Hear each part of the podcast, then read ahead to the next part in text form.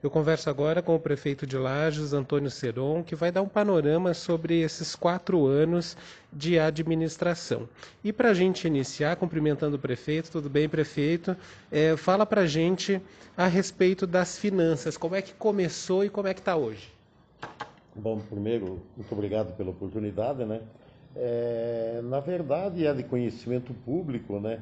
É, desde o início da gestão, nós sempre tivemos um compromisso com a transparência real, total, de todos os atos da prefeitura. E quando nós assumimos, ali em 2017 também, na primeira é, ida do prefeito à Câmara de Vereadores, nós levamos exatamente um relato, um resumo da situação econômica da época.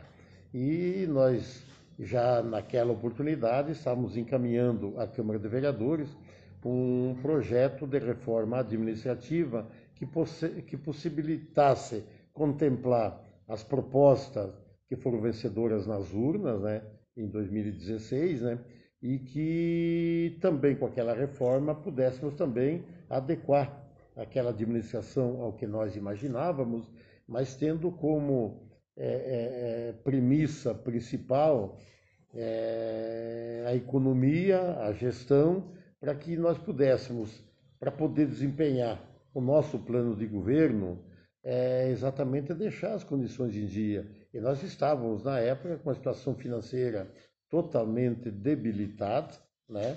É, encontramos, inclusive, questões que nós não imaginávamos na campanha, que não foi motivo, da, inclusive, da, da, da, do trabalho de transição, que foi o sistema Lages Previ, é, com um estouro que hoje, passados quatro anos, mais de 80 milhões nós tivemos que tirar dos recursos públicos para exatamente socorrer, pagar a folha de pagamento dos nossos aposentados. E aquelas dívidas a, a médio, é, curto e longo prazo, elas conseguiram ser equacionadas ao longo deste tempo, nós não temos mais nenhum centavo de dívida pagável, digo pagável porque tem algumas questões que estão pendentes, inclusive na justiça, né? Mas dívidas é, daquela nem de médio, nem de longo prazo, nem, a, nem de curto, médio e longo prazo, todas elas é, é, foram pagas durante esses quatro anos, né? e isso possibilitou até, primeiro com a reforma, enxugamento da máquina, corte de mais da metade das secretarias, de 428 cargos comissionados para 290, isso aí tudo deu condições exatamente para que a gente pudesse colocar a máquina dentro do seu tamanho, da sua capacidade, da possibilidade financeira, né?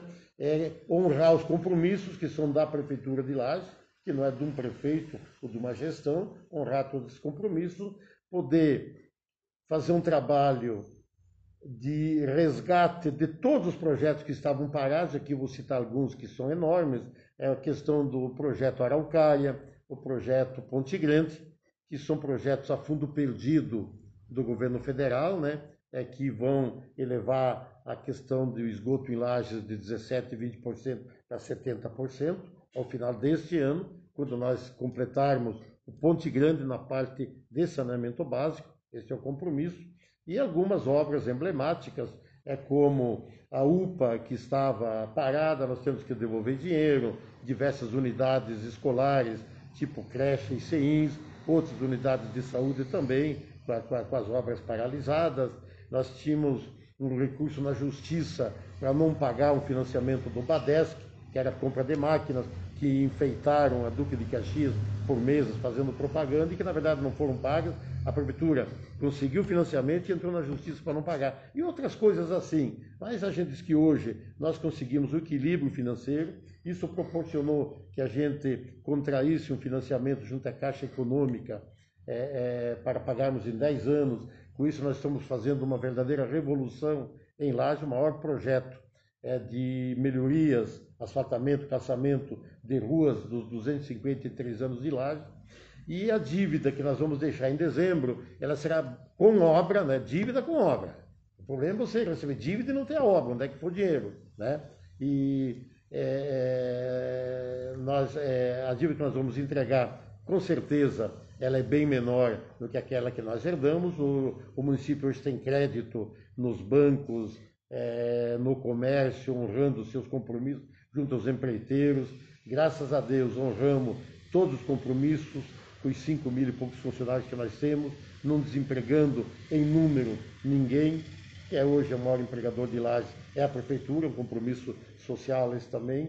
É, na questão dos funcionários, todos os anos dando a reposição salarial que a lei e a Constituição exige, todos os anos fizemos essas questões e poder fazer, desempenhar é, em cada área todas as ações andando, na assistência social, na saúde, na educação, nas obras, no interior fizemos um projeto nunca feito em Lages também, o máximo que se fez foram 45, 46 ponteira dentro, que é uma necessidade do interior. Nós passamos, estamos perto de 300 desses atendimentos, dando exatamente. Então, a gente procurou é, é, é, atender todos os cidadãos de Lages, não nos descuidando da geração de emprego, mesmo numa época de crise econômica, agravada este ano com a pandemia, com a Covid-19, mas nós estamos hoje com um dos maiores investimentos da história de Lages em construção, né, é, que é a Bernec, que vai é, é, se encaixar no perfil econômico da nossa região,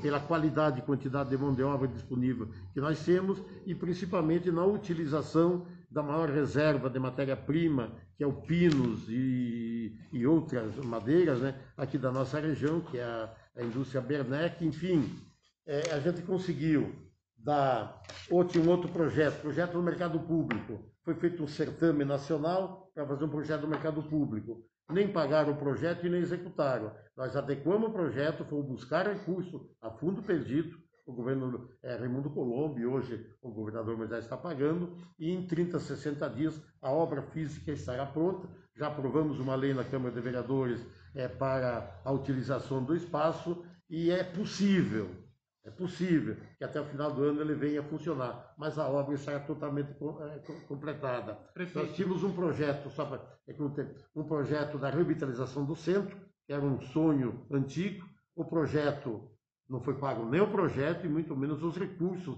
à exceção do cabeamento subterrâneo, que a gestão passada conseguiu, junto ao governador Raimundo Colombo e a Celeste, a execução daquela parte. Nós adequamos o projeto e hoje nós já temos ele 90% executado, 90% executado, com entrega nesta semana da Praça João Ribeiro, já as obras da, da, da Ramos em andamento, aí vai faltar somente as obras é, do, do, do, do, da Coronel Córdoba. Esses recursos também foram conseguidos todos a fundo perdido. Então, esse é um resumo, digamos, mais ou menos, da, da questão de como nós pegamos e como está hoje a situação e as obras que nós estamos deixando. É, foram citadas né, é, vários exemplos de obras de, de grande amplitude é, no município, mas teria uma, um apanhado geral assim de investimentos dessas obras maiores, como a revitalização do centro, os calçadões, mercado público, uma somatória assim no geral. Olha, o mercado público é 8 milhões o convênio, falta o governo nos repassar 2 milhões para conclusão. O, a revitalização do centro, sem o cabeamento foi feito na gestão anterior, é, são, é um projeto de 15 milhões, já vieram acho que em torno de 12 milhões mais ou menos, né? então está tudo dentro do cronograma. Né? É, o projeto Ponte Grande Araucária, projeto inicial é mais de 70 milhões de reais, né? mais de 70 milhões de reais. Até o final deste ano, o Araucária está completo, é, o Ponte Grande deverá ter a sua é, a execução da parte do saneamento básico completada, esse é o trabalho até dia 31 de dezembro, o compromisso, e há a possibilidade, junto à Caixa Econômica, de já lançarmos a licitação do trecho 1 e 2 do asfalto da avenida, a parte de, de, de, de asfalto, que é ali do Caçaitiro até a Presidente Vargas, né? Cacetigo, Castelo Branco, Presidente Vargas, lançar a licitação. Existem esses recursos disponíveis ainda dentro deste projeto. Então, é, individual, o Finisa é 50 milhões, 45 para obras de, de, de, de asfalto e 5 milhões foi para indenização de proprietários do Ponte Grande também, daqueles terrenos que não haviam sido ainda indenizados. Então, é, não tenho sim dados é, todo e aí investimento também com recursos estaria, próprios. Estaria englobado no minha, no minha Rua Melhor? Qual é? Ponte Grande não. Não? E, não. E, e Minha Rua Melhor? Minha Rua Melhor é, são 30, 45 milhões. É, nós temos ali em torno de 15 milhões ainda para ser executado até o final do ano, não sei se vai dar tempo, né? Mas é um, um projeto ali, vamos em números redondos, 100 ruas, deveria ser. Na gestão nós vamos é, asfaltar mais de 100 ruas, né? Uhum. É, mas do Finisa é perto, próximo, 80, 100 ruas mais ou menos. Né? Antes da gente falar da saúde, que é a polêmica, gostaria de falar sobre, que o senhor falasse sobre a educação. Como é que está a educação é, do município, claro que se reinventando neste ano. Né? É, na verdade, é uma ginástica, e se você colocou bem, uma, estamos se reinventando. E ali, liderado pela secretária Ivana, nós estamos exatamente nos adequando dentro do possível, não do ideal. É, com aulas não presenciais, eu, pessoalmente, não acredito no retorno do ano letivo presencial neste ano de 2020, porque nós estamos tratando de crianças de três meses até é, seis, sete anos, né? que é ensino fundamental, então é muito difícil, eu não entendo que não há segurança nesse momento de saúde para essas crianças, então vejo dificuldade, então é um ano não perdido na, na questão da educação é, infantil e fundamental, mas dentro do possível, dentro do possível, essa é a realidade, nós estamos com o nosso quadro de professores, todos eles trabalhando, com todos os nossos quadros efetivos e também com as ACTs, não foram demitidos ninguém, que é um compromisso que nós tivemos, enquanto usar é perdurar a pandemia, também não desempregar pessoas, né? Então, a educação, ela tem limitações esse ano de ações, mas graças a Deus transcorrendo dentro do possível na normalidade. É, o senhor poderia falar para a gente a respeito, agora mudando o assunto para a saúde, é, que está em destaque neste ano, eu acredito que vai durar todo o ano, né? E os investimentos feitos antes da pandemia e após pandemia, após pandemia, durante a pandemia. Ah, bom, é, é, ali até o mês de, de, de, março, é praticamente o ano todo. Nós tivemos a primeira reunião do gabinete aqui de crise, instituído dia 16 de março, se não me engano, o primeiro pro, projeto. Então, nós praticamente tivemos muito pouca coisa antes, mas mesmo assim, as, é, as reformas de, de, de, unidade de saúde, temos algumas em construção ainda nesse momento, fruto até de emendas, de emendas parlamentares, de recursos federais. É, é, nós tivemos um investimento muito grande esse ano também na questão, e aí já entrou depois da pandemia, na questão da equipe de profissionais. Né? Evidentemente que a, a COVID, a COVID é, o coronavírus, né, o Covid-19, ele trouxe uma nova realidade para o mundo, né, é Laje. E hoje, dia 12 né, de agosto, nós ainda estamos em cima de incertezas, inseguranças, porque não há uma definição exata é, do que é esse, esse, esse, essa doença é, é, e quais as receitas, é, qual o, a base de tratamento ideal. Não, enquanto não houver vacina, e a gente está torcendo, que o mundo todo está trabalhando, os cientistas é, estão trabalhando, que até o final do ano a gente já tenha vacina, porque a única maneira que você tem é que ter a cura dessa doença. Por enquanto são tratamentos, são problemas que acontecem, são vidas que nós estamos perdendo. É, é, é, é nós procuramos desde o início liderar em lajes, sem receio de popularidade, etc., né? trabalhar com o auxílio da ciência, sempre orientado pelos nossos médicos, né, de procurar dar o um atendimento a todas as pessoas que procuraram. A gente não fala como com alegria, mas graças a Deus, nenhum paciente em Lages, ele procurou de Lages ou de outras regiões, procurou atendimento e não foi atendido. Por exemplo, nós chegamos um dia a ter 100% de ocupação dos leitos de UTI, 100% de ocupação, mas mesmo nesse dia, nenhuma pessoa ficou no hospital de triagem, na UPA ou em leitos de enfermaria aguardando internamento. E desde o início foi uma luta, principalmente junto do governo do Estado, que era a sua responsabilidade, o aumento de leitos de UTI. Tivemos uma colaboração parcial do governo do Estado, nós entendemos que poderia ter sido mais rápida, né? É, é, e tivemos também a iniciativa privada, o Hospital Senhora dos Prazeres, cooperando, os médicos cooperando, e a gente está, dentro do possível, administrando essa questão, mas pedindo a cada dia que as pessoas cuidem, o isolamento social, enquanto não tiver remédio, a utilização da máscara, o distanciamento, o isolamento, a não aglomeração, a, o controle que as pessoas vão numa loja, no mercado, na farmácia, uma só por, por família, entendeu? Que não hajam as festas mesmo familiares.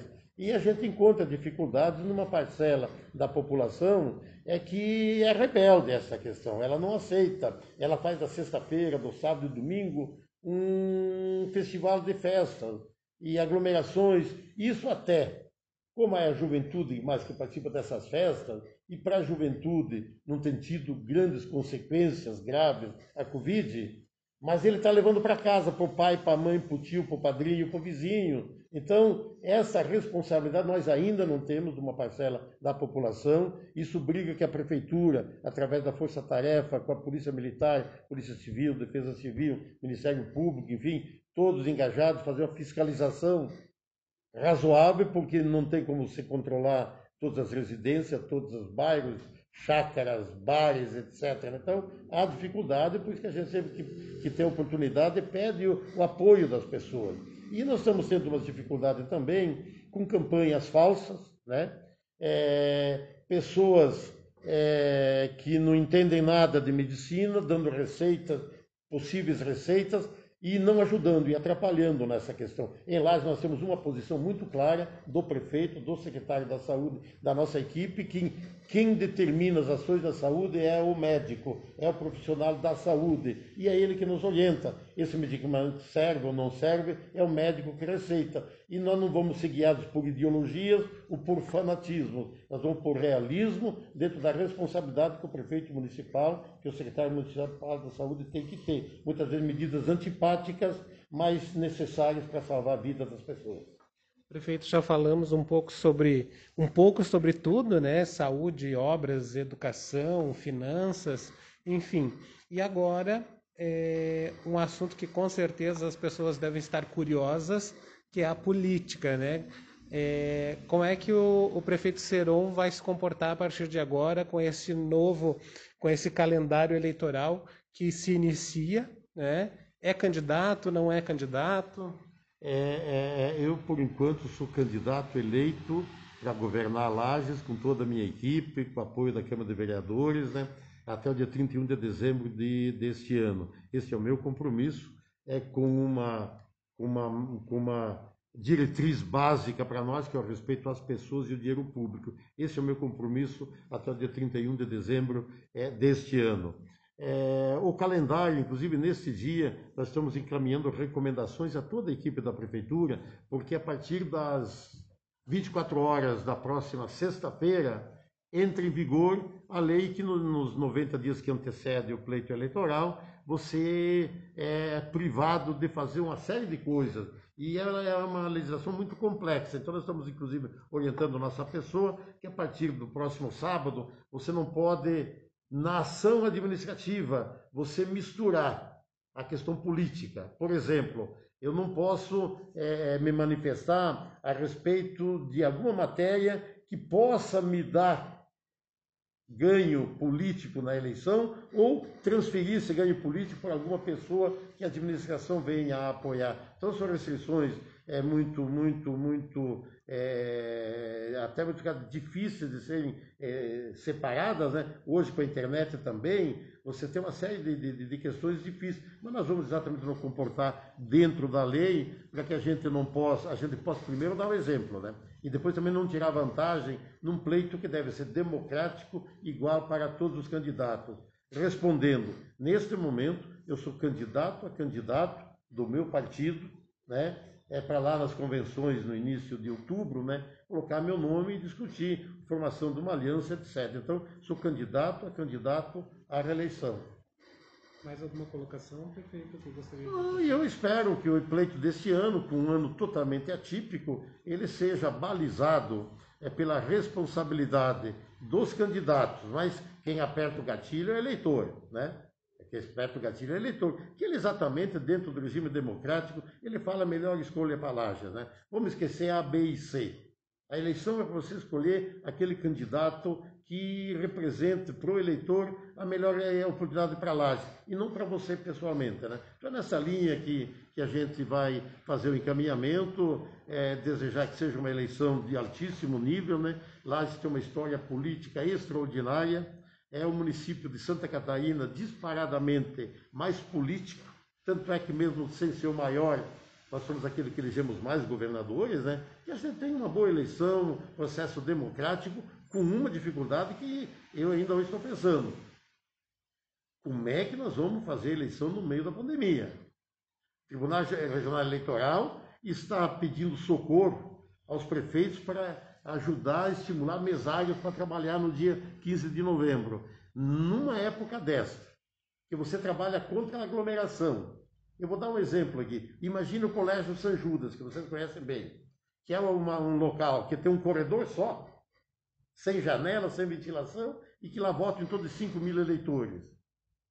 Então, é um negócio é, é, o Tribunal Superior Eleitoral acho que tem que olhar com muito cuidado essa questão, muito cuidado essa questão, né? Mas o calendário aí, a gente vai participar como prefeito municipal, se for o caso como candidato depois, né? Mas que a gente tenha muita responsabilidade também no, caso do Tribunal, a Justiça Eleitoral, de montar um esquema que dê segurança, né? Nós estamos fazendo decreto todo dia para flexibilizar aqui, para evitar aglomeração e tal. Aí num dia nós estamos, por lei, pedindo que 90 mil silageiros saiam de casa para fazer aglomerações e votar. Eu faço essa interrogação, né? Então, é uma, é uma questão que deve ser pensada muito bem, para que a gente tenha condições de, naquele dia, lá no Colégio São Judas, que é um exemplo, né, nós temos um espaçamento necessário, um distanciamento, isolamento, para que a gente não, ao cumprir um calendário eleitoral, a gente não venha a fazer alguma coisa que venha prejudicar a saúde das nossas pessoas. Tá bom, obrigado, prefeito. Bem.